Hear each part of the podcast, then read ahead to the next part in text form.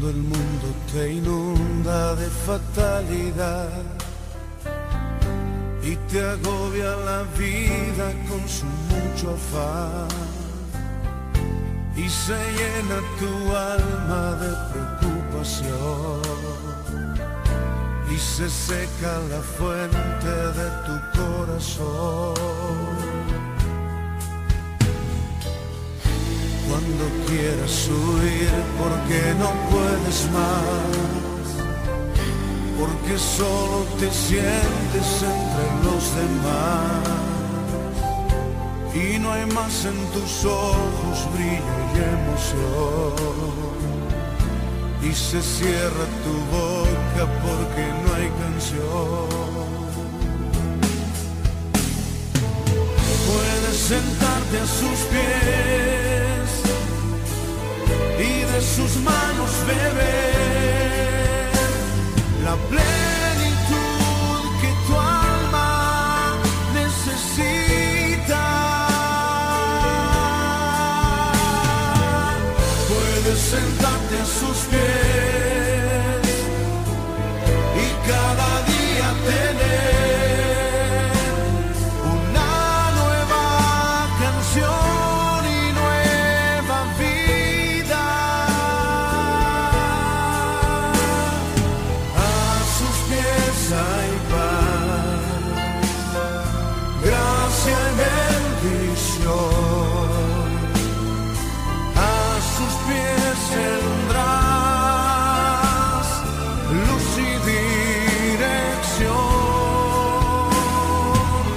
la plenitud en él nunca se agotará.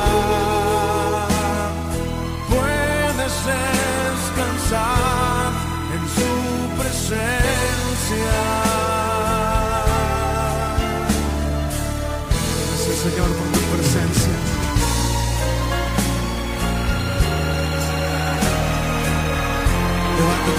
Al esta noche.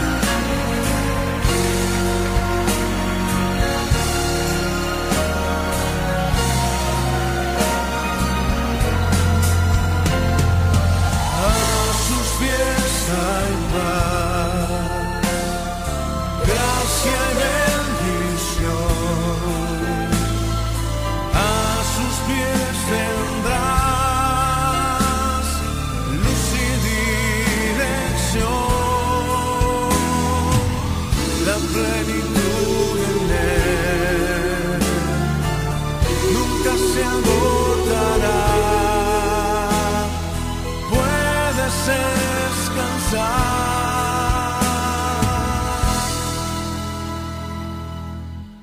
en su presencia.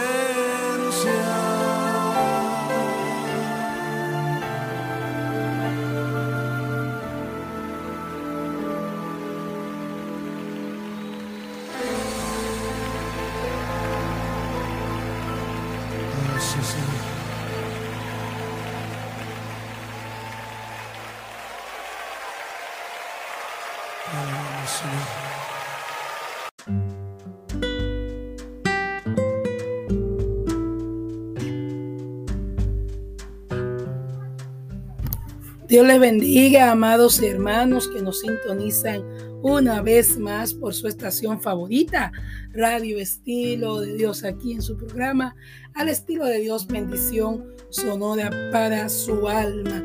Y de este lado, su hermana Juana Carti, esperando que allí en casita donde usted está pueda ser bendecido y servirnos de bendición a nosotros que estamos de este lado. Sí, gracias a Dios por esta oportunidad magnífica, Juana. Yo soy Cristian, Cristian Yang. Aunque ella no lo dijo, ella es mi esposa y yo soy su esposo. Así que estamos complacidos de compartir en esta ocasión un programa más para la gloria de Dios y para la edificación de toda la iglesia que nos escucha en todas partes.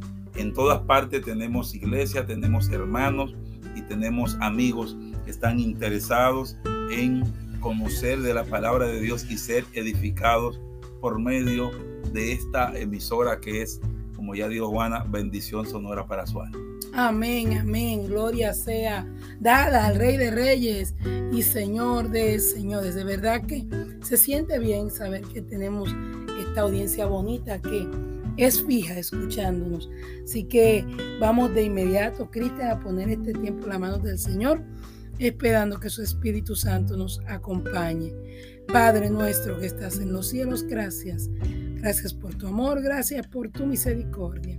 Creemos que tú sabes hacer más abundantemente de cuanto te pedimos. Por eso en esta hora pedimos tu bendición en todo lo que se ha de hacer en el programa de hoy. Gracias Señor, te adoramos y te bendecimos en el nombre de Jesús. Amén, amén.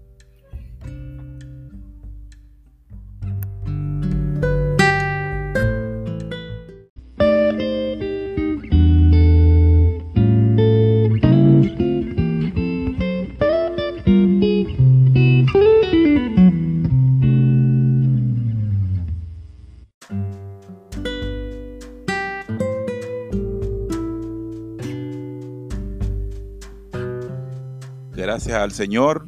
Seguimos aquí, mis hermanos, mis amigos de todas partes, en este su programa al estilo de Dios. Hoy queremos saludar a todos a la distancia y a la cercanía, todos los que nos escuchan, aquellos que se integran por primera vez, sean bendecidos y también bienvenidos a este programa que pretende ser un, digamos, un abrevadero en medio del desierto, un lugar de remanso y paz para eh, deleitarnos en la palabra de Dios, en su conocimiento y en su aplicación como creyentes. Amén, amén, amén. En este tiempo donde hay tantas palabras que de verdad no edifican, es nuestro deseo, es nuestro anhelo estar edificando a la iglesia de Dios. Queremos que el Señor nos permita poder ser de bendición, de verdad, que llegar con una palabra que sea como agua en el desierto, agua al alma sedienta, que en este día usted pueda hacer una reflexión profunda a partir de lo que vamos a estar dialogando por algunos minutos. Pero antes, Cristian, yo quisiera enviar unos saluditos, unos saludos especiales a mi gente bella de Quisqueya, del ingenio Quisqueya. Dios le bendiga, Dios le guarde. Eh, los hermanos que nos escuchan desde la Iglesia Fe Apostólica de Porvenir también, desde nuestro pastor Luis Rick, Dios le bendiga. Nuestra pastora Ángela, a todos los hermanos que nos sintonizan, nuestras damas hermosas y caballeros, nuestra juventud, Dios le bendiga, Dios le guarde. También compañeros de trabajo, Dios le bendiga, Dios le guarde sean bendecidos con esta palabra en el día de hoy. Así es, la palabra de Dios es, es viva y es eficaz y puede hacer cosas para nosotros insospechadas que a veces nosotros no podemos llegar a, a entender.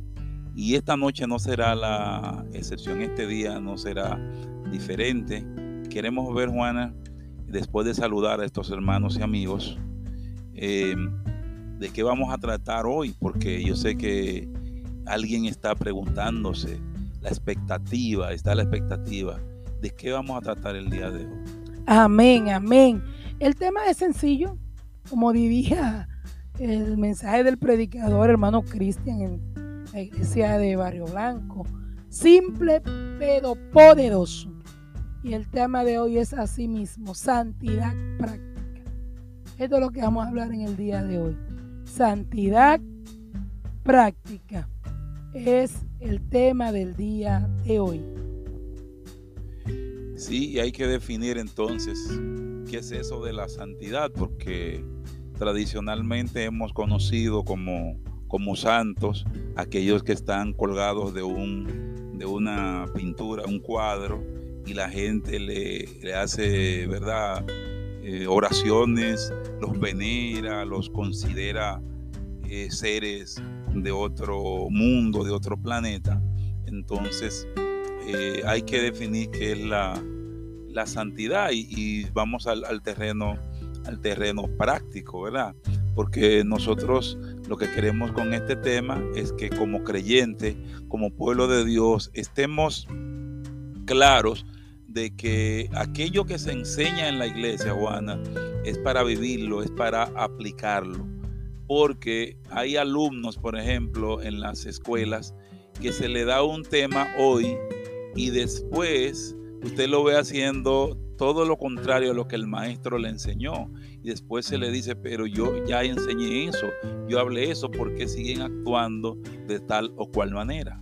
Amén, amén. Y quisiéramos usar como elemento base el texto encontrado en el libro de Levítico y quiero que me sigan por favor. En Levítico dice, capítulo 20, versículo 7, santificaos pues y sed santos, porque yo Jehová soy vuestro Dios. Amén. Eso está en el libro de Levítico, que es un libro, valga la pena mencionar, del Antiguo Testamento. Pero entonces encontramos al hermano Pedro en la primera carta, en el versículo 1, capítulo 16, porque escrito está, sed santos, porque yo soy santo. O sea, que Dios demanda santidad, porque Él mismo tiene esa característica, Él mismo tiene esa condición.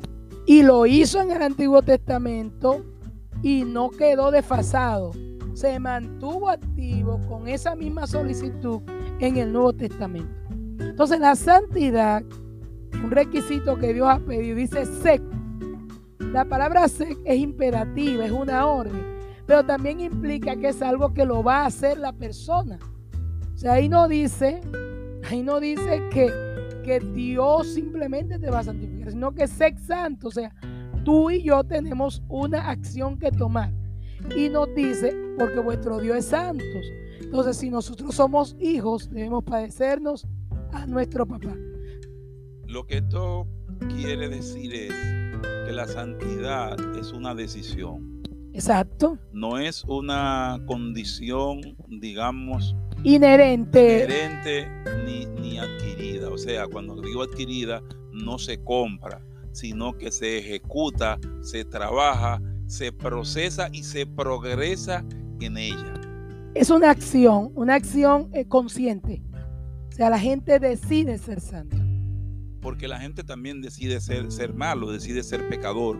Entonces también la santidad es una decisión de la, de la persona. Y como tú hablabas de que la palabra sed, el verbo ser, está en el modo imperativo del verbo, es una orden que se da, es una condición que debe cumplir el individuo que quiera ser santo. O sea, Dios no lo va a hacer por nosotros el pastor no lo puede ser por nosotros. Mi esposa no puede ser santa e incluirme a mí. Yo tengo que ser santo por mí mismo, aunque mi santidad y la santidad de otros pueden afectarme, digamos, beneficiarme, porque la santidad beneficia a otros, así como la maldad perjudica, pero la decisión de ser santos es una decisión propia, en obediencia a un mandato que Dios da. Amén, amén. Y cabe resaltar que cuando pensamos en santo, inmediatamente como que vemos una, una batola, vemos eh, eh, algo en la cabeza, pensamos en la Virgen, pensamos en la santidad, nos lleva como, como a ver eso religioso sagrado. sin embargo, en el día de hoy, como el tema lo dice, nosotros queremos hablar de santidad práctica. Porque el mismo Jesús al orar decía, no están en el mundo. ¿No verdad? O sea, están en el mundo, pero guárdalos, Padre. Guárdalos. Ellos están en el mundo, pero no son del mundo. Guárdalos. Entonces, en esa, esa unión de lo que fue la oración de Jesús a lo que es el mandato bíblico de SEC, entonces nosotros encontramos un punto de convergencia donde el individuo con la ayuda del Espíritu Santo, pero con una decisión de ser como lo dice la palabra, entonces puede comenzar a vivir una santidad práctica, porque la santidad es absoluta y relativa, Cristian. ¿Cómo así? Sí, porque hay un concepto absoluto de santidad. que Dios eh, tiene claro desde los cielos. Pero la santidad en la parte práctica es relativa al tiempo al que estamos viviendo. Y quiero que me sigan y que estemos en cinco, que nos sigan en esta noche. Porque hay elementos propios eh, de lo que es vivir en santidad, en los cuales no se vio inmerso Moisés, ni Abraham, ni Jacob, ni Pablo, ni Pedro. Porque para ellos eso no eran elementos atenuantes de su momento histórico. Pero en, el momento en que nosotros estamos viviendo, sí. Sí, así es. No es lo mismo dos mil años atrás que, el tiempo que estamos, que estamos viviendo ahora, donde hay más elementos que considerar. Y yo siempre pongo el ejemplo del, malabarista que tiene que lidiar con varios elementos al mismo tiempo. Yo quiero que usted piense en este momento que usted tiene varias eh, pelotas de béisbol o de golf en las manos y comienza tirando una hacia arriba, usted le añade una segunda, inmediatamente le añade una segunda, su atención se va a dividir entre las dos pelotas. ¿Cuál va a tomar? Si va a dejar caer uno, lo va a tomar las dos. Si le añade una tercera, ya va aumentando la probabilidad de que, de que usted deje caer las tres o, o, quizá tome una de ellas. Y si le pone tres o cuatro, cinco, seis más, pues entonces la confusión va, va aumentando. Entonces, los que vivieron antes de nosotros tuvieron grandes tentaciones, tuvieron grandes situaciones, aunque ahora la, combinación de elementos de la modernidad pensamos que nos pone en, aprietos, en apuros que probablemente no se habrían visto en la historia antes. Sí, de hecho, nosotros encontramos el manual perfecto, entrado en el libro de Éxodo 20, cuando Dios le da los mandamientos, y, sobre esos mandamientos está establecida la fuente de la santidad. Él le dice en el versículo, eh, capítulo 20, pero a partir de del versículo 1 vamos a ver algo rapidito ahí de lo que Dios expresó como un acto eh, en el cual debía guardarse. Porque la santidad tiene que ver con separarse, con santificarse, con guardarse. Y en el Antiguo Testamento, en el, en el libro de Éxodo, Dios le dice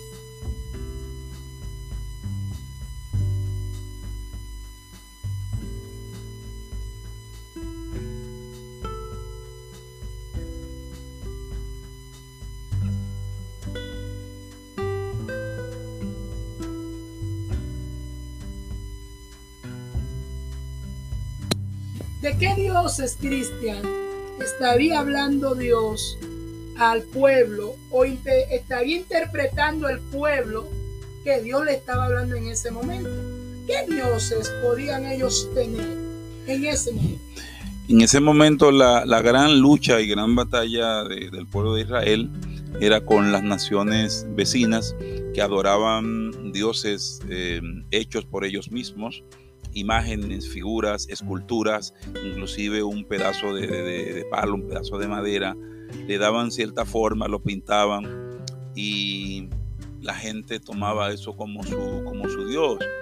Eh, tenemos el caso de, en eso, en el capítulo 32, donde habla del el becerro de oro que fue formado de los propios salsillos que usaban las mujeres de Israel.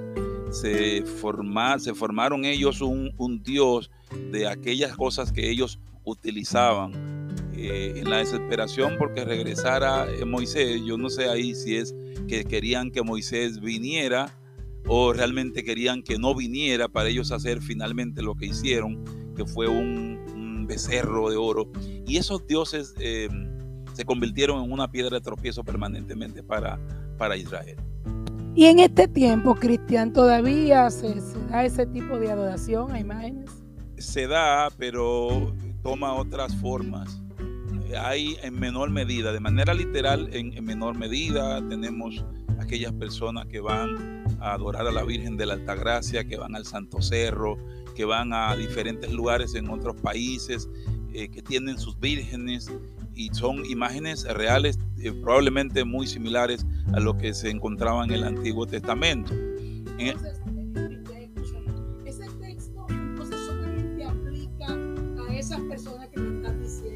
No, aplica a todo el mundo porque precisamente por lo que decías sobre la santidad absoluta de Dios, eh, está basada en principios. Aunque en un momento tenía un, un, nombre, podría llamarse Baal, podía llamarse Astarot, podía llamarse Milcom. Sin embargo, hoy toma otras formas aunque sabemos que detrás de todo esto está Satanás, sin embargo, tiene otras formas, tiene otros, eh, digamos, pañetes que lo, lo, cubren, pero al final el principio es el mismo. Lo que hay que decir ahora es, Juana, que probablemente alguien esté eh, adorando ídolos y no son de madera, no van a Higüey, no tienen un cuadro, no le prenden velas ni nada de eso. Y la gente puede decir que no es idólatra, sin embargo lo puede ser. La idolatría, eh, eh, interesante, Cristian, está muy relacionado con aquello que ocupa el lugar de Dios. Todo aquello que yo adoro y que le doy esa cualidad de superior, de, de, que tú eres tan valioso en mi vida, se vuelve una idolatría. ¿Cuánta gente adorando eh, personas? Pero adorando quizás un hijo, pero adorando quizás un trabajo, pero adorando quizás un objeto. En días pasados yo conversaba con alguien y, le decía, eh, creo que los instrumentos musicales son, eh, eh, se han convertido en un Dios en tu vida. Y me decía, la persona me miraba y yo le decía, lo que pasa es que por proteger esos instrumentos, tú estás dispuesto a tener situaciones con quien sea, hasta el pastor si es necesario. Entonces, al final, lo que yo quería dejarle dicho era, o sea, no puede ser que esto tenga un valor tan alto en tu vida que no te permita medir lo que le dices a otras personas y que no te importe, que se ofenda a quien se ofende y que no, no, no, porque eh, de hecho ha tomado decisiones muy abruptas cuando se trata de eso. Entonces hay que ver qué es eso en tu vida, que, te hace violentarte con quien sea, que, te hace, que te intranquiliza y, y que está por encima a veces hasta de tu propia salud, de tu propia vida y salud física y espiritual. Cuando hay algo en nuestra vida que tiene esa capacidad de descontrolarnos, de, sacarnos de sitio, de, sacarnos de, lo que es la paz interior y, y de la estabilidad emocional, entonces es posible que tengamos un Baal.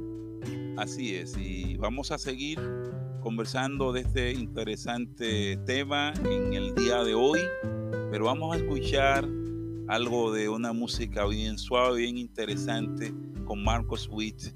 M aquí, ya regresamos.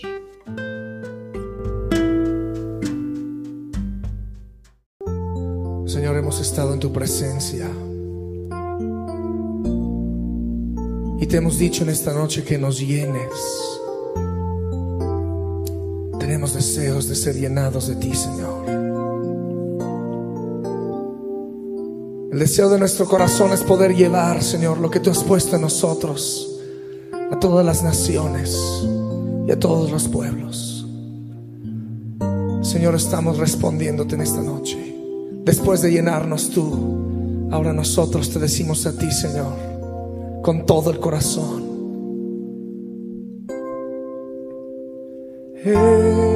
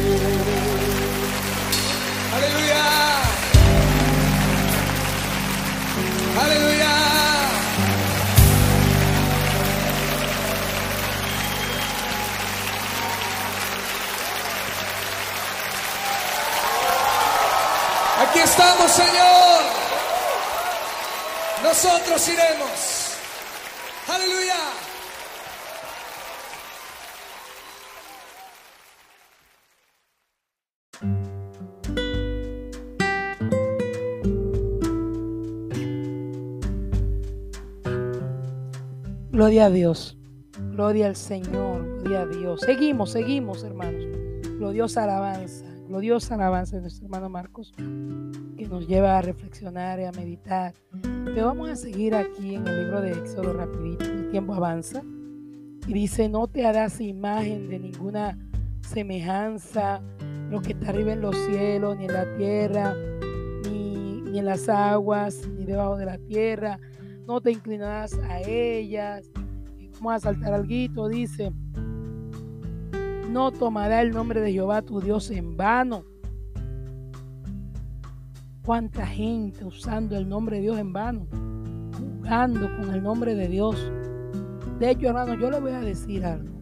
Eso no, no, no se lo doy como profecía, como un rema, como, pero sí como algo que, que hemos entendido con la palabra y que usted tiene la oportunidad de analizarlo.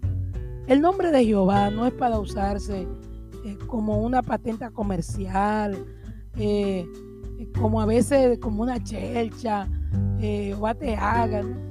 Es un nombre sagrado. Eso es santidad práctica, respetar el nombre de Dios. Y a veces lo usamos de manera tan coloquial que es como que hemos perdido el respeto hacia lo sagrado que es el nombre de Jehová. Sí, eso, ese es un tema, Juana, que, que la iglesia debe, debe volver un poquito sobre sus pasos. El de valorar y respetar el nombre de Dios según la solemnidad de quien se trata.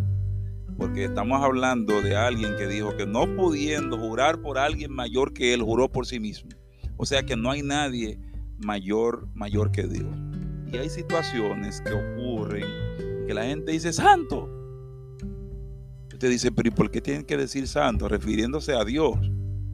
Y, dice, pero ¿realmente es alabar que quiero? ¿O realmente está sustituyendo ese, esa interjección por no decir otra cosa que la que realmente eh, cabría ahí?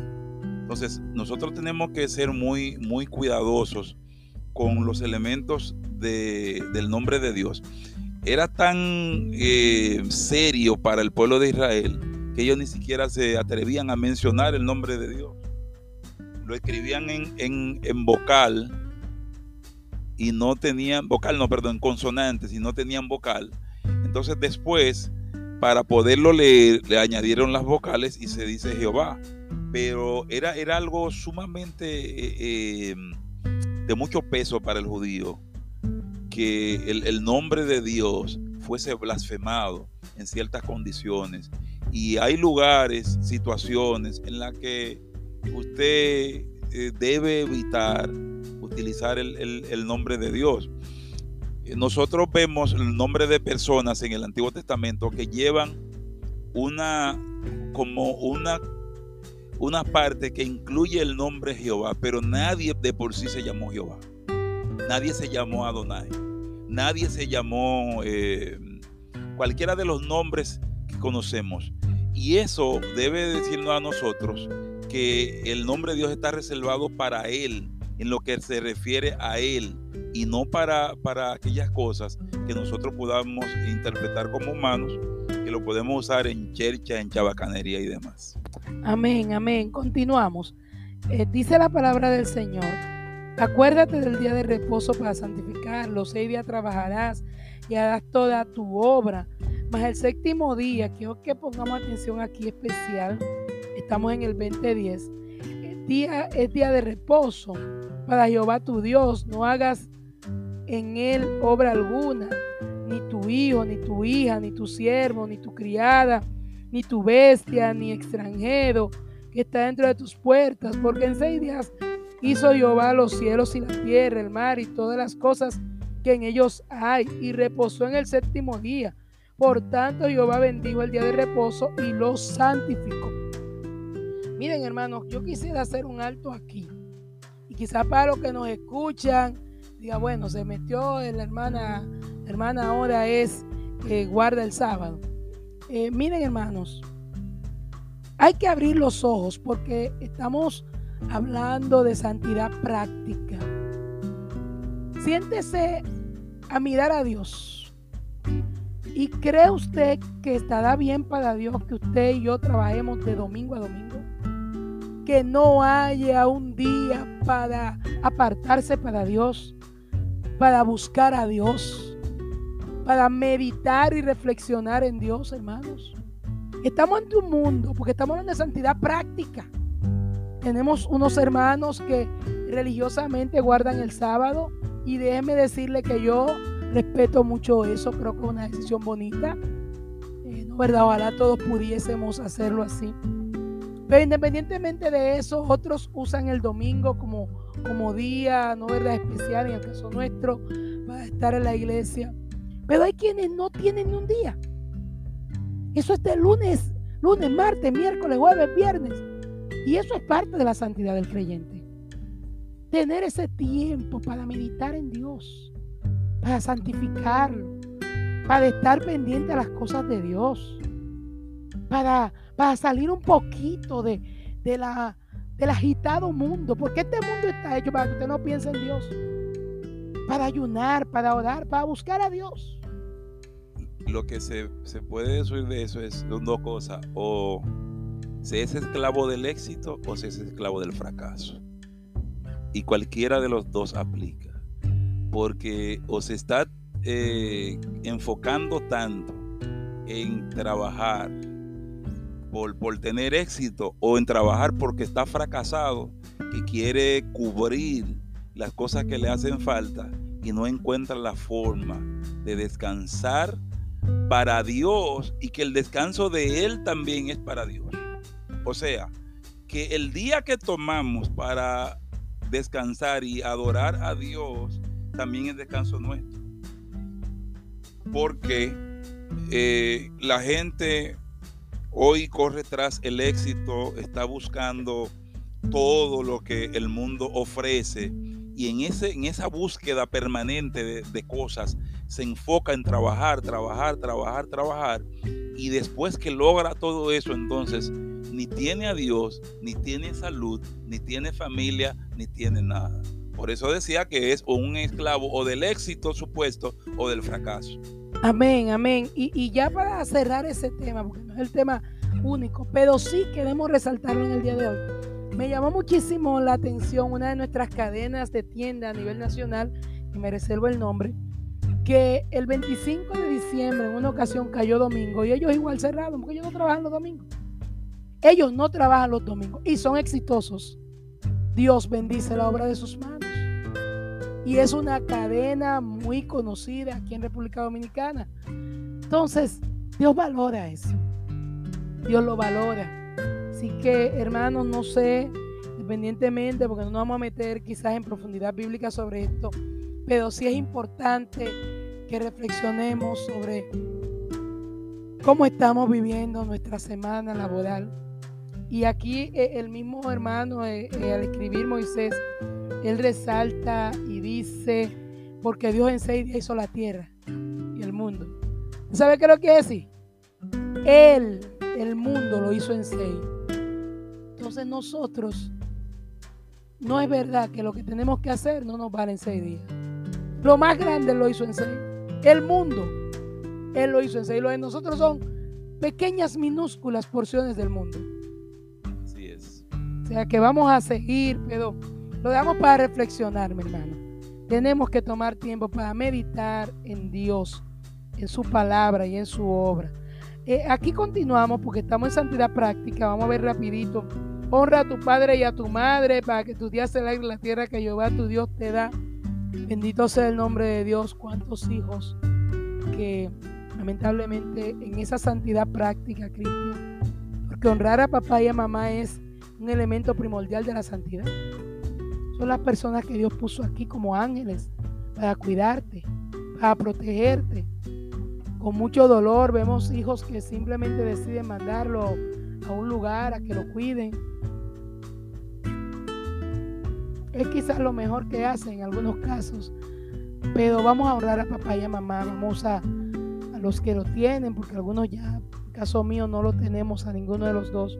Pero vamos a honrarle. Sí, en el libro de Marcos, Juana, yo quiero leer esto.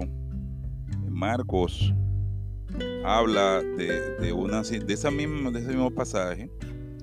Él dice, refiriéndose Jesús a los, a los fariseos, él dice lo siguiente, pero vosotros, eh, bueno, el versículo 10, porque Moisés dijo, honra a tu padre y a tu madre, y el que maldiga al padre o madre muera irremisiblemente. Pero vosotros decís, basta que diga un hombre al padre o a la madre, es corbán, que quiere decir mi ofrenda a Dios todo aquello que aunque pudiera ayudarte, y no le dejáis hacer más por su padre o por su madre, invalidando la palabra de Dios con vuestra tradición que habéis transmitido, y muchas cosas hacéis semejantes a esta.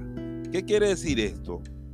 Que para los fariseos era más importante sus tradiciones que la santidad misma de honrar a papá y a mamá que está dentro de los, de los diez mandamientos. Y pensar en un hermano, porque estamos hablando de santidad práctica, que no ayuda a su mamá, que no ayuda a su familia, que no provee para los de su casa, puede ser el mejor líder, el mejor de lo que sea en la iglesia.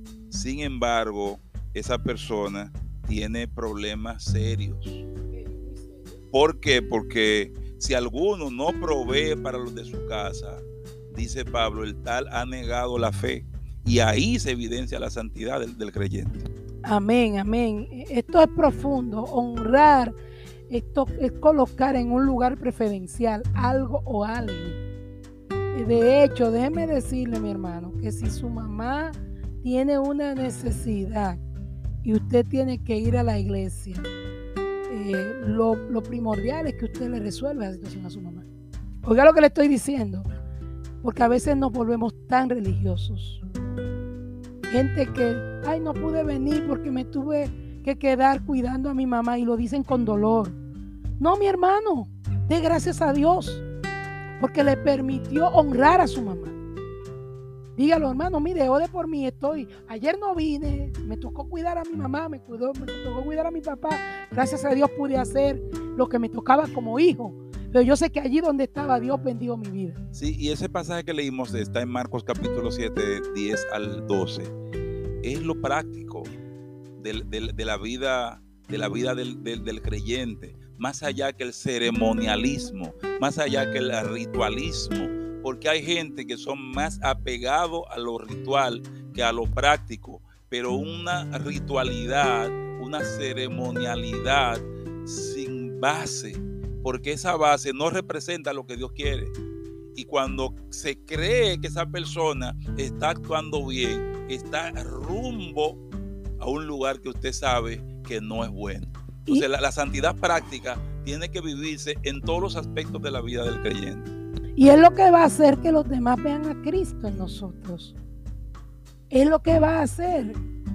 O sea, cuando los demás ven que usted dejó a su mamá quizás en una cama, un lecho, pasando necesidad, porque usted tenía que irse a evangelizar para salvar las almas, Mire, usted está perdiendo la de su mamá, pero también la de todas las almas de los vecinos y amigos, sobrinos, nietos y demás compañeros de familia que están viendo que usted no cumple. Entonces, vamos a abrir los ojos, iglesia, porque sin santidad nadie verá al Señor. Y la santidad es práctica, no es teórica. No consiste solamente en levantar las manos, en decir gloria a Dios, en abrir la Biblia y el himnario, que es parte de lo que tenemos que hacer pero hay un día a día. Nosotros no vivimos en el cielo, nosotros vivimos en la tierra. Y aquí en la tierra hay cosas que Dios demanda de nosotros. Gloria sea el nombre de Dios. Pero entonces continúa y dice, no matarás, no cometerás adulterio, no hurtarás, no hablarás contra tu prójimo falso testimonio y no codiciarás. Cristian, mira, e, esto yo creo que vamos a tener que hacer una parte de dos. Pero miren, cuando habla de no matarás, eso es fácil decir, no, yo no he matado a nadie. Pero la Biblia dice que si tú tienes odio, rencor contra alguien en tu caso, un día tú lo mataste, Porque contra alguien que tú no quieres saber, ¿qué es lo que tú quieres que le vaya mal? Que tenga situaciones. Entonces, hay que cuidar el corazón de sentimientos engañosos. Pero dice, no cometerás adulterio. Jesús dijo, cualquiera que codicia a una mujer en su corazón ya adulteró. Bendito sea el nombre de Dios. O, yo pongo entre paréntesis, o a un hombre. O a un, claro, porque están los dos elementos, cualquiera de los dos. No hurtarás. Ay, Cristian, ahí sí hay tela. Y hablamos de eso en un programa pasado. Hay gente que no se mete en el Banco Central, ni al Banco de Reserva. Nunca, nunca han pensado en entrar en el Banco Popular, mucho menos en el Escocia. Pero hurtan. ¿De cuántas formas? roban luz, roban cable, pero también eh, venden cosas roban. Porque cuando usted... O, compran lo que sabe que es robado. Que es robado, que viene de, de, de fuentes, orígenes dudosos. Y Cristian, usted por ejemplo vende líquido de zapatos y el galón viene para venderse así porque ya el fabricante hizo las medidas correctas para que ese líquido pueda ser eficiente. Pero usted le saca una porción y la completa con agua para, para que ganarse algo más. Eso es robar. Eso es robar. Y estamos hablando de santidad práctica. No vamos a dar todos los ejemplos, pero damos algunos ejemplos prácticos. Pero sería como difícil pensar que haya hermanos haciendo eso o echándole agua a la leche también. Lo que pasa es, Cristian, que nosotros estamos metidos en Egipto. Tenemos tantos años viviendo en Egipto.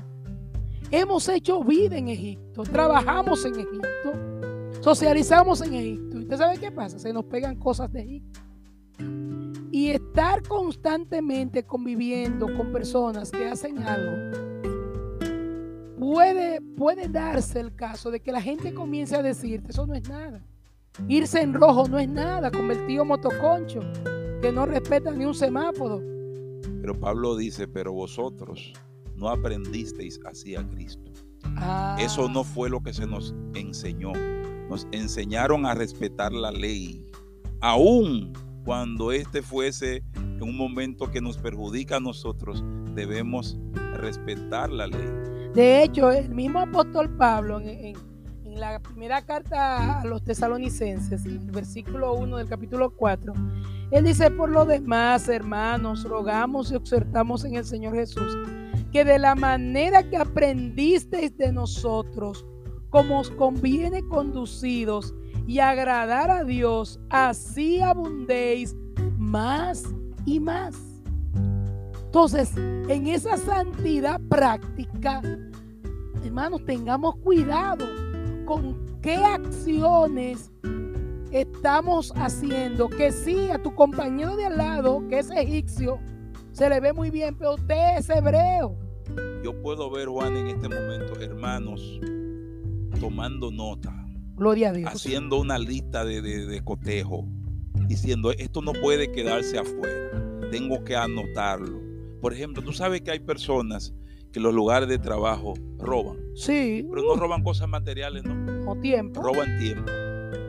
Si tienen que salir a las 5 de la tarde, y eh, durante el día dan muchas vueltas que no tienen que ver con nada de productividad.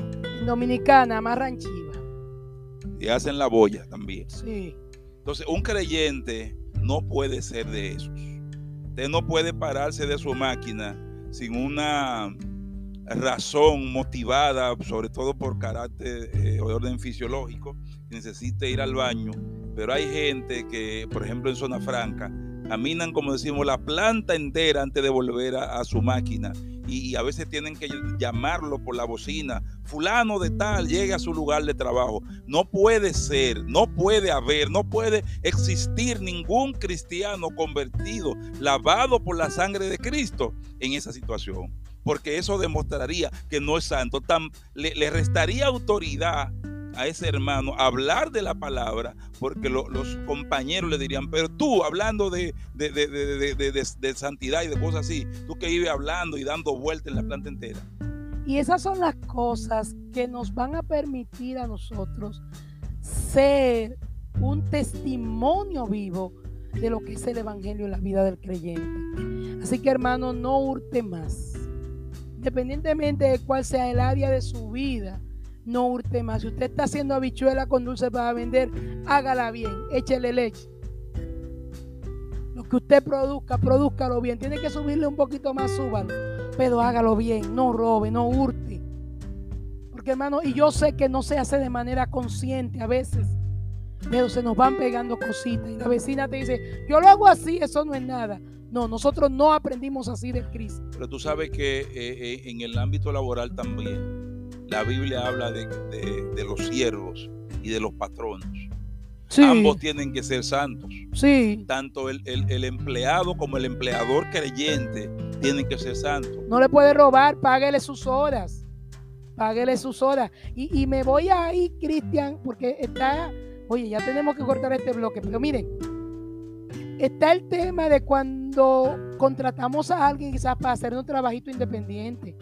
Usted sabe que el trabajo cuesta, cuesta 500 pesos, no lo pague a 400. Usted sabe que el trabajo cuesta mil pesos, no lo pague a 800.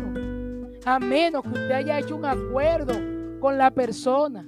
Pero no lo haga con la intención de quedarse con algo, sabiendo usted que ese trabajo lleva ese, ese pago, porque también eso es robar.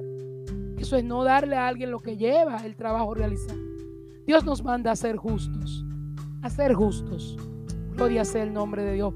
Vamos a escuchar un poquito de música al estilo de Dios y volvemos con el último segmento de la noche.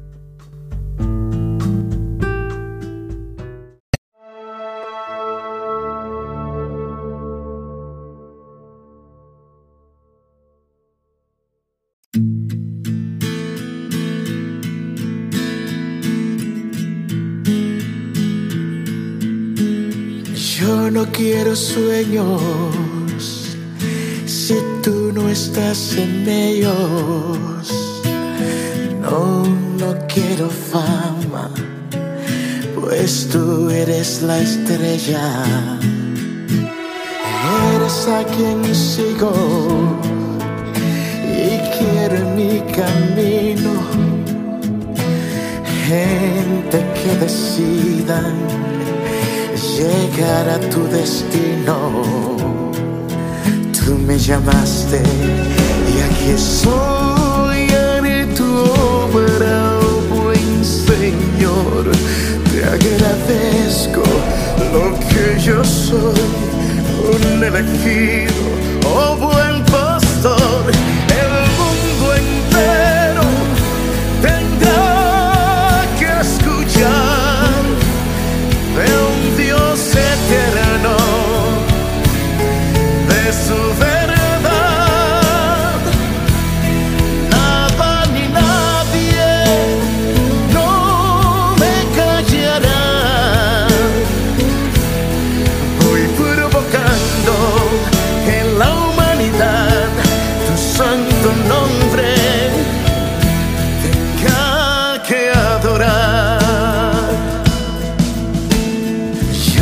quiero sueños si tú no estás en ellos. No, no quiero fama, pues tú eres la estrella. Tú me llamaste y aquí estoy, haré tu obra, buen Señor. Hoy te agradezco lo que yo soy un elegido, oh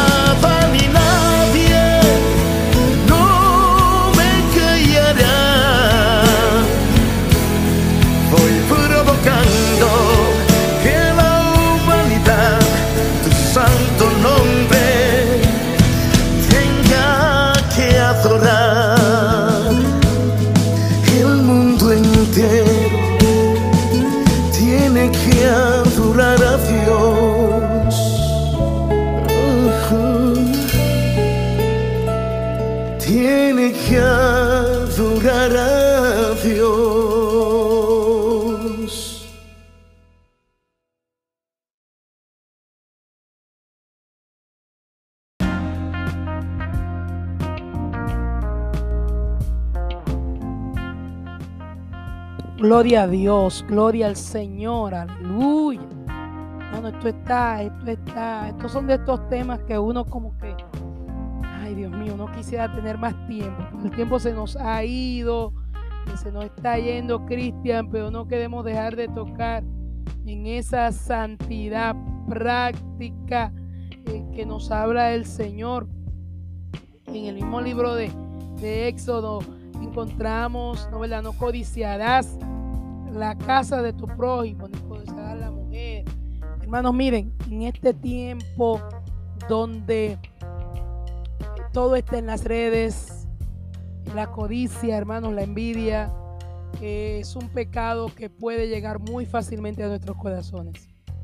Estamos en un tiempo donde todo el mundo compra y vende, donde la gente sube cosas, donde eh, lamentablemente tú fuiste, yo no fui, eh, que si, si entraste al hotel, si no entramos, si compraste el carro, si no lo compramos. De hecho, yo no me imagino Cristian Asaf en este tiempo. Eh, porque él dijo, por poco se rebalaron mis pies cuando vio la prosperidad de los impíos. Y Asaf no tenía WhatsApp. Imagínate a Asaf mirando el WhatsApp y viendo o el Facebook. Yo creo que los pies cuando viene a ver le resbalaban. Así es. Tantas cosas que iba a ver Asaf. Porque Asaf habla de los impíos y quizás fue dos o tres cositas que vio. Pero ahora vemos millones de situaciones que pueden provocar la envidia, la codicia. Sin embargo, el Espíritu de Dios nos guarda. Y, y pídale al Señor, porque cuando viene a ver usted está lleno de codicia y de envidia y no se da cuenta. O sea, que dada la, la cantidad de elementos que tenemos que manejar ahora como creyentes, demanda de nosotros una, una mayor entrega a la santidad plena, la santidad absoluta, la santidad total y sobre todo práctica. Porque como tú dices, estos hermanos no tenían las situaciones que tenemos nosotros ahora. Claro, cada época debe compararse consigo, consigo misma, pero eh, haciendo la salvedad, ¿verdad? Vemos que estos hermanos, eh, Pablo, los discípulos y todo lo demás, no, no tuvieron la, no estuvieron expuestos, Pablo nunca se fue en rojo, no había semáforo. ¿Entiendes? O sea, hay pecados que son propios de cada época. O sea, hay pecados que ellos no se vieron tentados a hacer porque no existían las condiciones para hacerlo. Por eso hablamos de una santidad práctica eh, ubicada en este tiempo, en este contexto y bajo la vida que usted vive. Porque ese eh, le- leímos Éxodo 20 y sigue siendo aplicable en este tiempo. Sí, porque es un principio. De, ahí se derivan todas las cosas específicas de, este tiempo y, quien lo hizo es sabio. No, no puso de- detalles quizás precisamente para que alguien diga, no, pero la Biblia no dice tal cosa. Por ejemplo, hay quienes dicen que, que si fumar es pecado, que la Biblia no lo dice. Claro que no lo dice.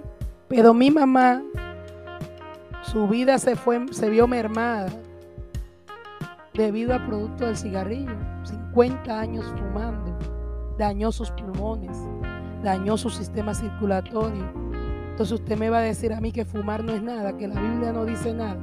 La Biblia especifica que somos templo del Espíritu Santo.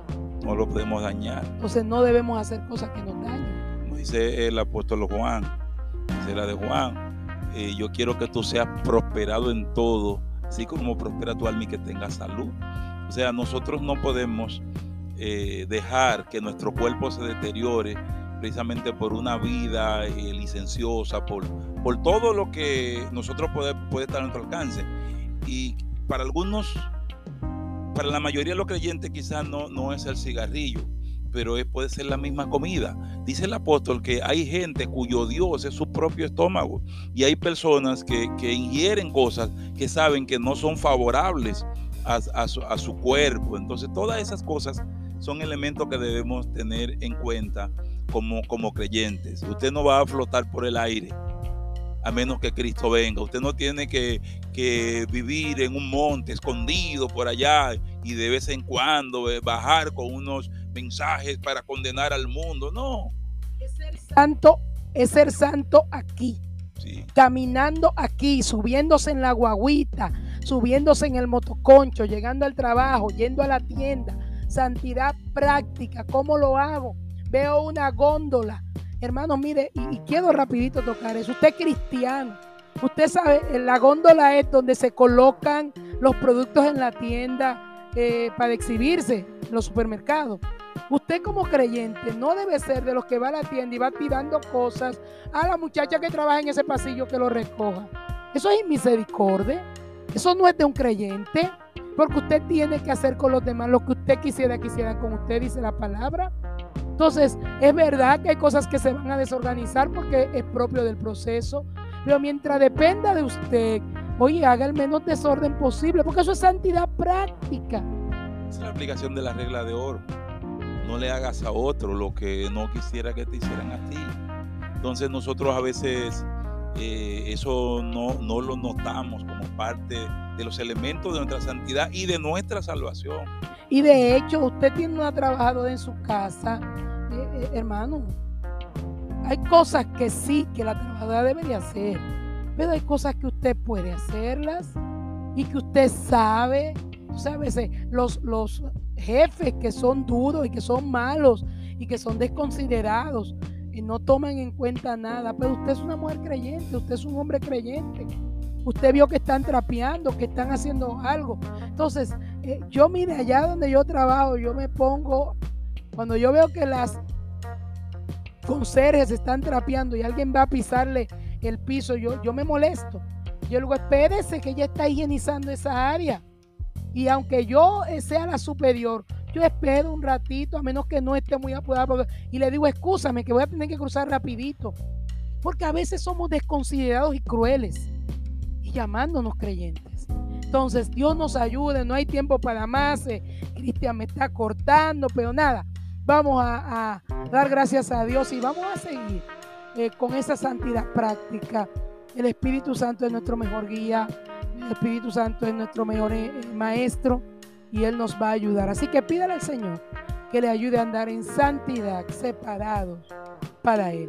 Gloria sea el nombre de Dios. Así que hasta aquí, hermanos y amigos, su programa al, estilo, de, Dios.